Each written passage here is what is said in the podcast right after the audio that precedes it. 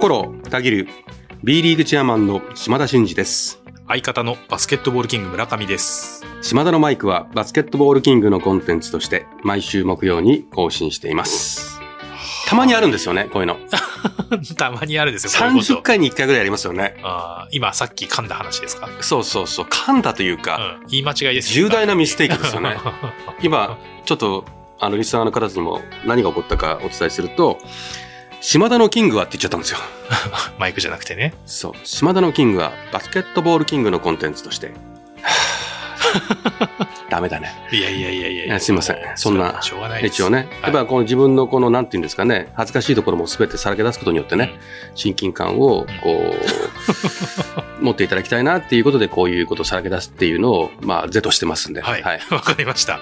じゃあちょっと気分を切り替えて、うんなんか2020年度、新年からまた新しいことにうん。取り組まれたとかうん。いう話を聞いたんですけど、何をスタートされたんですか？あのね、新しいことでも何でもないんですけど、うん今私速読やってるって言ったじゃないですか。あはいはいはいはいで、速読なんですけど、まあ、とはいえですね、眼球の速さとか、うんその記憶を呼び起こす、その右脳左脳の使い方とか、なんかそういうことをよ持って、本をこう、面として捉えてね、うん。文章をね、こう頭の中に入れていくことにパッパッパッパッパッパ見ていくみたいなことを訓練したんですけども、はい。まあそれやってるんですけど、まあまあそれはそれとしてですね、あんまりそれはそれにとらわれずに、そもそもこの目的は、はい。いわゆるアウトプットのお精度を高めるためにうん。インプットの精度を高めたいっていうのはが目的なんで、だから本を読むにしてもテレビ見るにしても雑誌を読むにしても何をこう社社内の資料を読むにしてもキャッチアップが早い方が効率化がはい。はい。ね、効率性が高いじゃないですか。うんまあそういうことでやってるんですけど、あのね、ちょっとその読書、読書をたくさんしたいっていうのははい。一番強かったんですよ。はいはいはい。でも時間がなくて、うんもう疲れちゃうと寝ちゃうじゃないですか、夜とか。寝ちゃいますね。うん。3ページぐらい寝ちゃうじゃないですか、はいはいはい下手すると。なんで、一冊読むのが結構大変じゃないですか。はい。そうすると結構億劫になって、うん読むのやめちゃう人いません？いますいます。私もたまにありますね。ねはい。多分そういう人多いと思うんですよ。はいどうにかしてそれをね、うん解決したいなっていうのが速読へのチャレンジの、まあ、大きな理由だったんですけど、それはさておき、ん1日30分本を読む時間を作るっていうふうに決めたんですよ。あ、隙間時間とかで読むんじゃなくて、だから読むための時間を作る。そうそう。一気に本を一冊読み続けるとか、半分まで読むとか、はい。そういう固定概念にとらわれる必要はないっていうことが、この速読を、速読、読書にね、与える固定概念の障壁っていうのはめちゃ高いっていうのがね、データとして示されてるんですよ。つまり、こうでなきゃいけない。こういう読み方をしなきゃいけない。じっくり理解しないと進んじゃいけないとかで、人間のその固定概念が読書にかなり詰まってるんですね。はいはいはい。だからそうそういうところを取っ払うってことを今訓練してる取っ払いつつ、んそもそも30分ずつ、つまり1週間に7日あるじゃないですか。はいはい。ね。そうすると210分あるじゃないですか。うん210分ぐらいあると、だいたい300ページとか350ページとかのそこそこ厚い本でもうんいけるんですよ。あー読めるんですよ。なるほど。だから350ページぐらい分厚い本ってもう見た瞬間になんかもう、もう、もうなんかちょっと、もうんう傾斜になるじゃないですか。はいはいはい。でも、分割払いをすると、なるほど。いけるんですよ。なるほどなるほどなるほで、それをで、き年末からやり、去年12月からやり始めて、ど。うんでつまり1週間に1冊でいいと。うんうん。で、そうすると1ヶ月に4冊じゃないですか。う年間に 5, あの50冊じゃないですか、大体。うんうん。そうすると10年で500冊なんですよ。だから、本当に千里の道も一歩からとはいうことで、えーその500冊もしよ読み込んだ暁には、まあ、スーパー博学になってるんちゃうのとんんいうことで言うと、でも500冊読むのってさ、と思うでしょ。はいはい。でも10年かけて500冊読むことはいいんですよ。今の20代であれば30代で500冊読めたらもう相当すごいですよ。そうですよね。今30中盤で45ぐらいまでで500冊読んでたらうんすごいですよ。私今53ですけど、63で、うんまあどんなおっちゃんになってるかわかりませんし、元気なのかどうかさえももう不透明ですけど、はい。それでも十分じゃないですか。で、割り切ると、うんうんうん道のり長いんですけど、読書に対するね、価値観が変わるんですよ。ああ、なるほど。なんで私今ね、12月からそれ1週目から始めてね、はいはい今ちょうど7冊ぐらいいってるんですよ。うんうんで、これね、ここまで来ると、はもうね、ルーティンでね、本を読むのがね、楽になるのと早くなるの。はいはいはい。だから場合によってそれでちょっとこうスピード感が出て読み込み200さ200ページとか100何ページの本あるじゃないですか。うんその時は書籍数が増えるんで、あの年間50冊はいくんですよね。うんで、そんな感じで今。あだから皆さんの読書、あ。もう読みたいと思ってるけど、なかなか読めないっていうお悩みに、うん。この、なるほど。神々、島田キングがお答えしますけど、どこれいいですよ。あー読書の時間を作る。そうそう。まあ、その時間を分割してっていうことそうそうそうそうだからねすごいやっぱりこう、未来がき開かれないとモチベーション上がらないんで、10年後に500冊、これが大事。うん。ちょっとずつ、でもね、これ実質は私の今の肌感、まあ、あの、速読をちょっとやりながらっていうのもあるから少しペース早いと思うんですけど、うんこれ多分ね、ペースが上がってくると週1.5とか2とかなってくるから実質700、700冊ぐらいいけるんじゃないかなと思ってる。なるほど。はい。結構本読むんですけど、うん。一番読んだなっていう時で、だいたいね、80冊ぐらいおだっお。たんですよね。それって結構読むぞっていう時間もあって、がっつり1日1冊読むぐらいのことも混ぜながらですよね。読んだやつから忘れ忘れて同じの2冊買っちゃったりするんで、うんもう読んだやつから全部こう何読んだみたいな一応書きながら数えていって、あこれだけ読んでもまあ80って100って結構大変だなとかその時思ったんですよね、うん。確かに分割するとなんか目標ってクリアしやすいですよね、そうなんですよ。だからね、私のノートもそうだし、細切れにすることが継続の秘訣なんですよ。なるほどなるほど、続けていくと、もうルーティン化されると、うんもう苦にもならない。うん30分でいいんですか？読書がって思うじゃない。はい、30分って長いの。ああそれだけに集中するってことですもんね長い。うん、でもね、もう一個ね、面白いのは、ちょっとチャレンジしようと思ってるのは、30分の集中する読書って結構長いんですよ。うんうんで、これを15分15分に分けて2冊 読むっていうのにチャレンジしようと思ってるの。ここれも固定概念なんですよ。はいはいはい読書の固定概念。今この本読んでるかこの本じゃなくて、別に雑誌だっていろんな雑誌読むことってあるじゃないですか。うんそれと一緒で、本も分けていいんですよ。うんだから15分15分でやった方が質の高い読書ができるっていうのが分かってるんですよ。だからあえて2冊買っていくっていうのも、はいはいはいまだ私は1冊でやってますけど、うん2月ぐらいからは2冊同時並行でいこうかなと思ってます。うんうんうんなるほど。ちょっとさ、その成果とその成果をぜひまた。はい。継続は細切れであると。うんうん短い時間でコンスタントにルーチンで決めるとうん続きやすいと。うん1週間に1回とか1ヶ月に何冊読むってやったら、うんもう漠然として絶対到達しないんですよ。うんだから、もう分けて、ちょっとずつ積み上げていくというのが大事かなという。ちょっとね、ちょうどまだ2月の頭ですから、うんいろいろやべえ、出遅れたと。うん今年のまだまだ目標があれだっていう人はね、まだまだちょっとこういうのを取り入れてうん。やっていただけるといいかなと。そうですね。はい。季節して、えーちょっといいお話が聞けたオープニングでしたと。はい。はい。いうことですけども。そう思ってますか？思ってます、思ってます。はい。はい。ありがとうございます。はい。はい。それでは、島田のマイク、スタートです。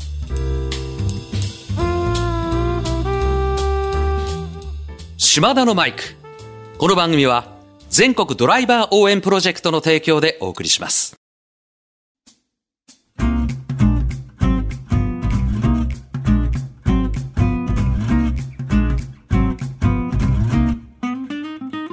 はい、えーということで本編はですね、えーまあ2024年も、えー非常に忙しくてあちこち飛び回ってる、えー島田さんのちょっとスケジュール とかもですね、えー確認しているお話を聞いていこうかなと思ったんですが、まあエンタメもあり、えー出張もありということで、はい。まあね、様々なところでね、様々な人との出会いがあるのかなと思いますけども、はい。えーまず、浜田省吾さんのライブ鑑賞のために有明アリーナへえーうん。1月19日行かれているという感じです。が、いかがでした？浜田省吾さんのライブという。いや、最高でしたね。あやっぱり。で、なんと、御年71歳。あ、もうそんななるんでもうすね。71歳なの。でも白髪なんですよ。あ、そうなんですね。なんか、いつまでもあの昔のイメージがあるから、ちょっと年齢がわかんないですよね。サングラスしてね、はい、はい。あのギター持ってって、あの感じなんで、はまあ、遠くから見てると年齢はわからないんですけども、はいもう白髪で。へーいや、でもね、声量とか声はね、もう全く衰えてない。あ、すごいですね。すごくないですか ?71 ですよ。ちょっとこう、色っぽいっていうかね。いや、セクシーですね。へーこんなおっさんになりたいなと思うよね。いや、なりたいですよね。なりたいね。ね浜省になりたいね。いやいや、もう浜省に、もう浜省になるっていうふうに今決めてますから。決めてますね。はい。じゃあ71歳の頃には、あんな姿でと。ああいうライブをやってみたいね。ね、ぜひちょっと楽しみにね。有明アリーナはちょっとうん広すぎるんでね、もうちょっとこじんまりした方で、じゃあちょっとライブの計画も。はいそうですね。その辺の公演とかでね。は いそうですね。j o ボーイ良かったですよ。あ、そうですか。J ボーイああ、いいですね。今聞くといい j ボーイが。ああ、なるほど、ね。もう今のこの日本のビジネスマンを鼓舞してるっていう、ああの当時、働きづくめのサラリーマンというかね、うんいいのかそれでと。あ日本の男それでいいのかみたいな、鼓舞してるわけですよあ。当時はなんかもう今今刺さるわけ当時はなんかもう学生だったし、よくわかんなくて、ううん、J ボーイ、J ボーイって避けてましたけど、あ改めて詩もこう入ってくるよね。あの、あの当時に鼓舞してたんだっていう感じですよ。うん日本の男子に。なるほどですね。いや、非常にじゃあいい時間を過ごされたという。そしてそして、えー1月22日は立川志の輔さんの志の輔落語、うんインパルコ2024を鑑賞とうん。いうことで、こちらもまあこれ毎年恒例なんですよ。まあ行かれてるん立川志の輔師匠はね、毎回、1月に1ヶ月公演をするんですよ。年明けすぐ。はいはいはいこれずーっともう何十年もやっててうんうん、それパルコでやってるんですようん。これ毎年見に行って、はい。もうじゃあ毎年恒例でという、まあ毎年恒例で、今回も行きましたけど、まあ、あの、篠木師匠が、えっと、富山の出身なんで、やっぱり今回のね、震災を受けて、やっぱ心を痛めてましたけども、はいはいはいまあそこはそこでこう配慮しながらも、んどっかんどっかん笑いは取るわ。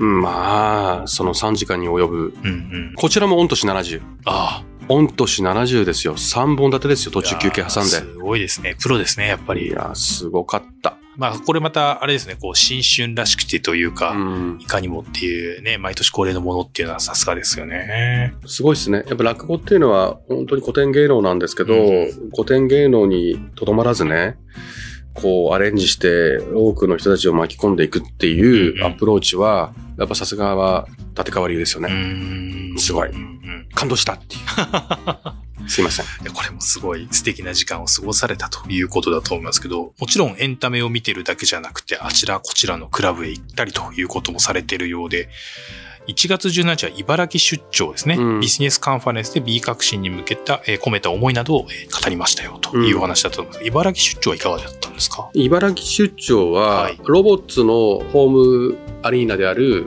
アダストリアミとはいはい。で、えっと、会議室で、えっと、試合前に少しお時間をいただいて、はい。西村あ社長と一緒にこう、カンファレンスみたいなことをやって、スポンサーさんとかね、お招きして、そこで B 革新がどんなもんなのかっていうことを話をして、うんあそれじゃあもうもっと応援しなきゃねっていう空気作りをやりましょうってことでやったんですよ。うんうんうんで、まあ、そこはそこである一定盛り上がって、まあ良かったですと。うんうんで、まあ何よりも、今シーズンね、ちょっとチームを苦戦してるじゃないですか。そうですねでもね、うん本当ロボッツのブースターさんってすごいと思ううん。うんうんね、厳しい状況が続いてても、あの熱量をキープしてるっていうのは、本当に頭が下がるし、すごいなって思いました。うんうん、まあ、久々に行ったんですよね。はいで、いかなる状況であっても、もう応援するぞっていう熱量が、すごくてもう、感謝ですね。いや、でもそうですよね。まあ、うんチームコンディションが決して良くない状況じゃないですか。だからなかなかね、それだけ熱心のファンの方々があれだけ集まってくるっていうのって、うん結構もう本当にクラブ愛がないとなかなか来れないのかなと思いますけど、皆さんね、すごく熱心に応援されてるっていう様子が伝わりましたよね。うん、まあ、12億の売り上げは到達してるし、はい。えっと、アリーナは、あの、アダストリアミトアリーナをリノベーションするってはいはいいう方向で検討してるし、はいやっぱり大事なのは4000人の入場者数を超えていくってことなんですね。で、まあシーズンインしてこういう厳しい状況にもかかわらずね、西村社長をはじめ、うん川崎さんとかね、はい。経営層の方たちはもちろんのこと、はいスタッフの皆さんも頑張ってると思うんですよ。で、やっぱりこの B 革新があって、そのプレミアに行きたいんだってことと、水戸の皆さんをこう、B プレミアに誘いたいんですっていうことをうん、ものすごくディスクローズしてるし、えーそこに行った世界観はどうなのかっていうことも、伝伝えてるしうん、だから力を貸してくださいっていうドブ板のこともやってるし、はいもう本当にリスペクトしてますよ、私は。うんあの、ロボット、そして西村社長をはじめね。はい。これがクラブ経営ですよ。うんうんうんこんなね、そそんなクラブ経営なんて綺麗事じゃないんですよ。うんうんまあ、いろんなテクニックで、今は時代も変わってデジタルマーケティングとかね、い、ろんなアプローチの方法は、あの、打ち手として増えてきてますけど、はいはでもね、際の部分ではう、ん。やっぱり熱量とか、ドブ板なんですよ。うん。もうこれはもう芸能界でも、えーライブとかうん。そういう舞台も一緒ですよ。うん。最後は力技というか、うん。それをね、もう毎試合毎試合へこたれずにやり続けてるうん。このクラブはね、うん。もうロボッツファンの皆さんには感謝ですし、潜在的なロボッツファンも巻き込んでね、すごいクラブになると思いますよ。あーあそういうベースのしっかりした強さっていうのがね、うん。クラブの下支えになってるということですよね。うん、まあ、そこ、そこまで、そこまでドブ板でやれるクラブってそうはないと思いますよ。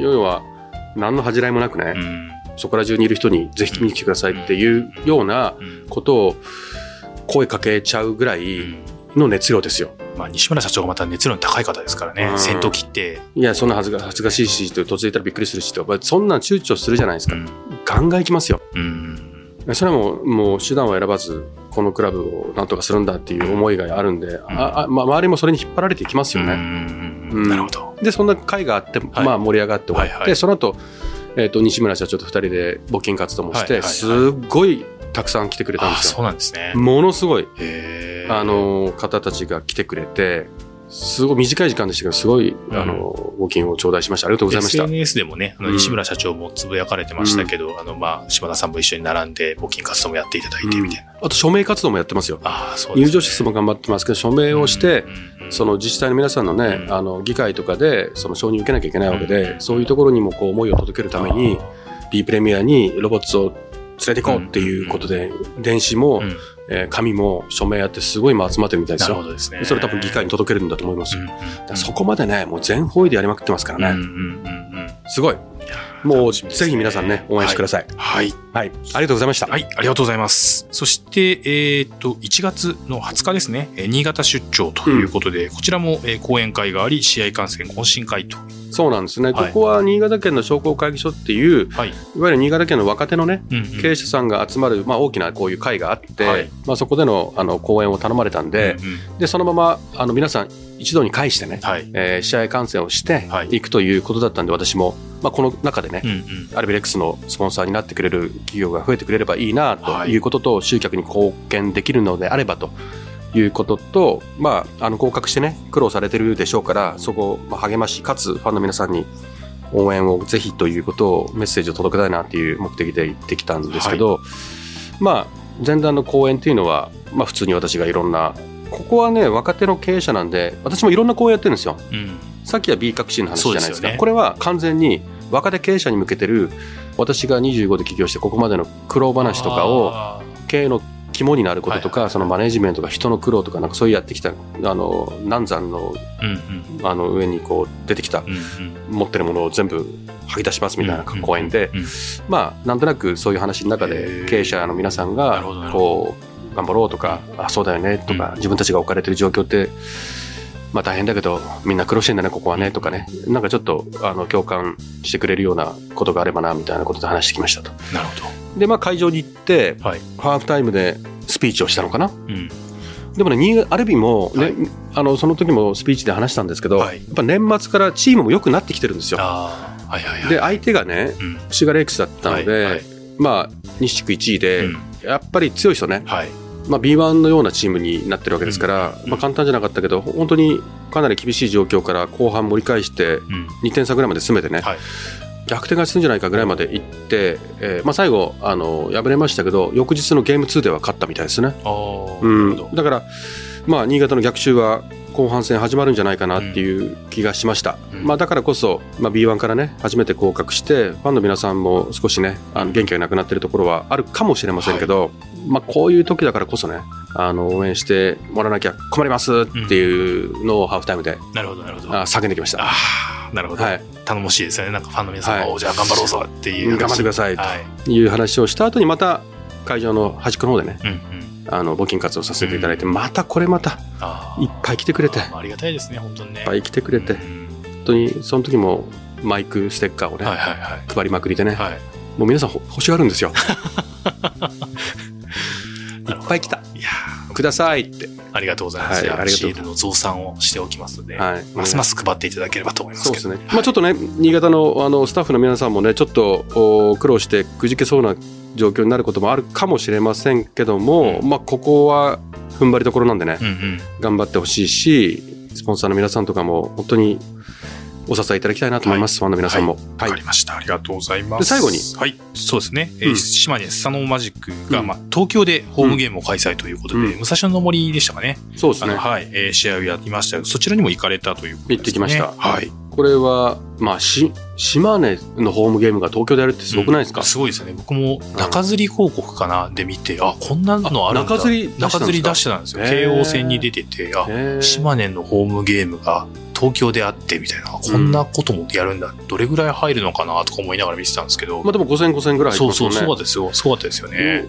まあ、あ当然、あのートリッキーというか、うんイレギュラーなイベントなんですけども、まあ、当然ね、クラブ、東京のクラブのご理解をいただいて。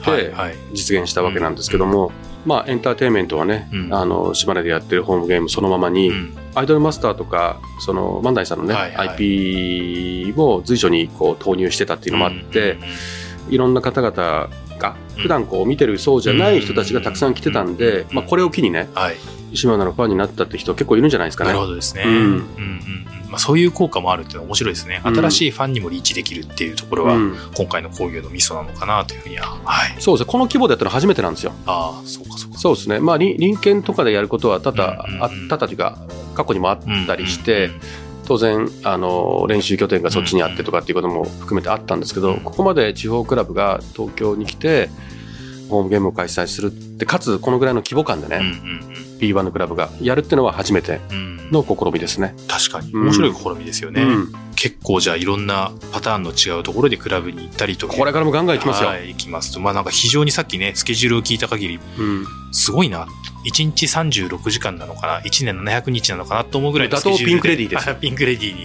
打倒ピンクレディーということですので、はい、その成果をですね、また後日、えー島田のマイクでもご報告したいなというふうに思っておりますけど、まずは体を壊さずに、はいえーしっかりとえー頑張っていただければとありがとうございます思っております。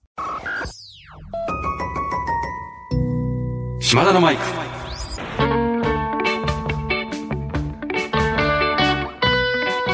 島田のマイク。この番組は全国ドライバー応援プロジェクトの提供でお送りしました。はい、えー、ということで本編では、えー出張シリーズと、それから、えー島田チェアマンが参加されたエンタメなんかについてちょっとお話をしましたけども、ここで、えーお知らせということで、えー現在すでに投票は始まっていますけども、えー B リーグモテオナンバーワン決定戦2024が、現在、やっているということで、昨年は、横浜の河村勇輝選手だったということで、バレンタインにですね、この結果が発表されるということで、ぜひ、皆さんどしどし参加をしていただければというふうに思っておりますが、えーまあ一応伝えておきますと、えー島田真二チェアマンは対象には入っていないということで、残念ながら投票できない方は番組宛てにおはがきをいただければというふうに思っております。残念 そうですね。ちょっと残念ですね。もうあれば、!6 票ぐらい入るかもしれない。シニアの分みたいなやつで、うちの家族が入れてる。あ、我々も入れるんで10票ぐらいはじゃあ、はい、入るかもしれませんけども、ということが、こういうのもね、イベントごとで楽しいですよね。ぜひなんかこう B リーグの楽しみ方の一つかなというふうに思いますので、どしどし投票していただければというふうに思っております。えー期間が、えー3日からスタートしてまして、11日の日曜日ということまで、えーですので、えー忘れないように、えー気になる方は投票していただければというふうに思っております。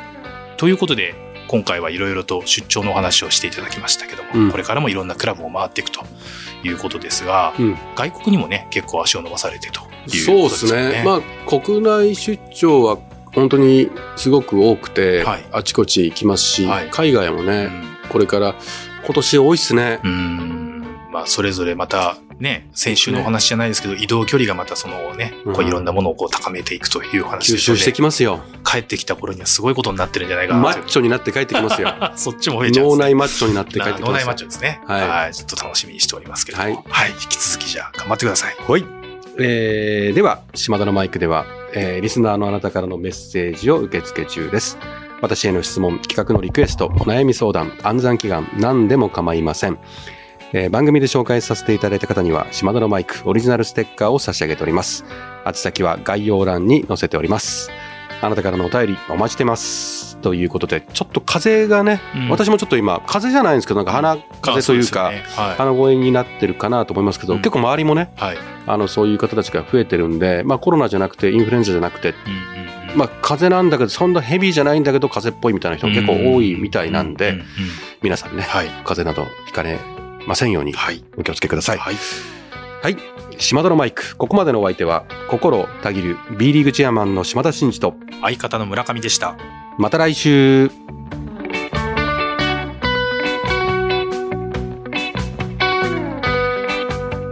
お聞きいただいたコンテンツは、制作、バスケットボールキング、制作協力、B リーグ、配信、日本放送でお届けしました。